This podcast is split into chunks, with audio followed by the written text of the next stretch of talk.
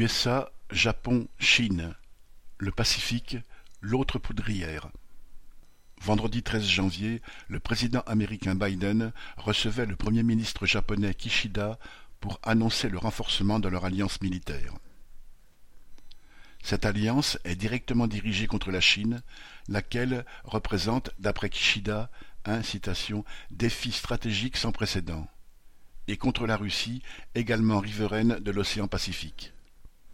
Les États-Unis vont donc renforcer leur présence dans l'archipel nippon et, en particulier, installer une force d'intervention rapide puissamment armée à Okinawa.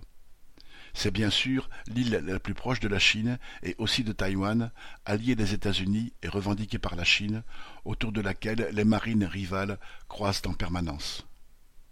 De son côté, le Japon va continuer son effort d'armement et prévoit d'y consacrer l'équivalent de 300 milliards d'euros d'ici 2027.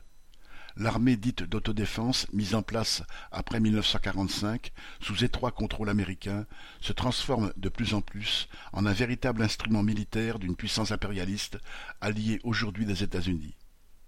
La marine japonaise avait déjà tourné le traité lui interdisant depuis 1945 de lancer des porte-avions en équipant, à partir de 2013, deux grands porte-hélicoptères.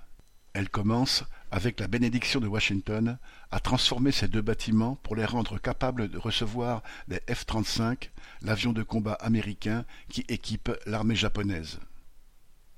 Les gouvernements occidentaux ont condamné les manœuvres conjointes des flottes chinoises et russes en mer de Chine début janvier.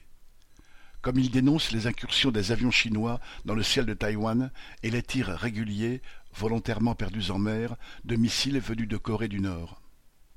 Le Japon fait évidemment partie du front anti-russe et Kishida a réaffirmé son soutien à Biden, précisant que, laisser faire la Russie en Ukraine serait créer un précédent. Ainsi, des camps se dessinent et avec eux la menace de guerre. La démonstration la plus claire et la plus probante a comme toujours été donnée par le vrai patron, les États-Unis, dont le budget militaire et la puissance de feu écrasent tous les autres. Le jour même de la rencontre Biden-Kishida, le porte-avions Nimitz et son groupe étaient en manœuvre dans la mer de Chine du Sud. Sa feuille de route, publiée par la marine américaine, précise que l'escadre est là pour, citation, démontrer sa capacité à fournir une force maritime sans équivalent si besoin est. Derrière la course aux armements et les profits des marchands de canons, les puissances impérialistes se tiennent prêtes à maintenir leur ordre par la force. Paul Gallois